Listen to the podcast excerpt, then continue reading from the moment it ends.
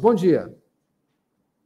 Muito bom dia, Adalberto. Mayra, bom dia a todos que nos acompanham neste momento. Adalberto, começamos com informações da Avenida Guajajaras. Neste momento, o condutor que pega essa via vai encontrar um grande congestionamento, se deslocando aí sentido BR-135, sentido aeroporto, também sentido centro por conta aí de uma situação acontecida na Avenida dos Franceses, Avenida dos Franceses sentido centro, está bloqueada na altura do Anil, por conta de um ônibus que pegou fogo nas primeiras horas desta manhã.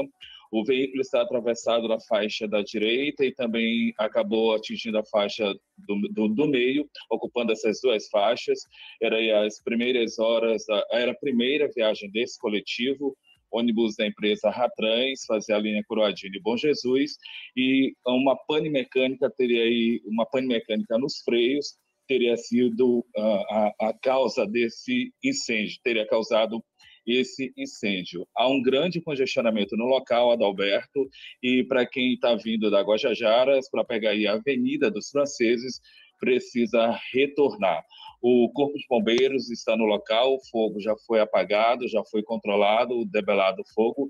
Não há registros de vítimas. No momento, o coletivo estava com 10 passageiros, mas todos conseguiram sair antes de que o fogo consumisse o ônibus, perda parcial e os condutores uh, que estão acessando essa via, os que já estavam nessa via, estão desviando o tráfego por dentro dos bairros.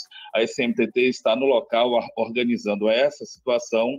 Um guincho da própria empresa já está sendo usado para retirar o ônibus e a SMTT também enviou um guincho para auxiliar aí na remoção do veículo.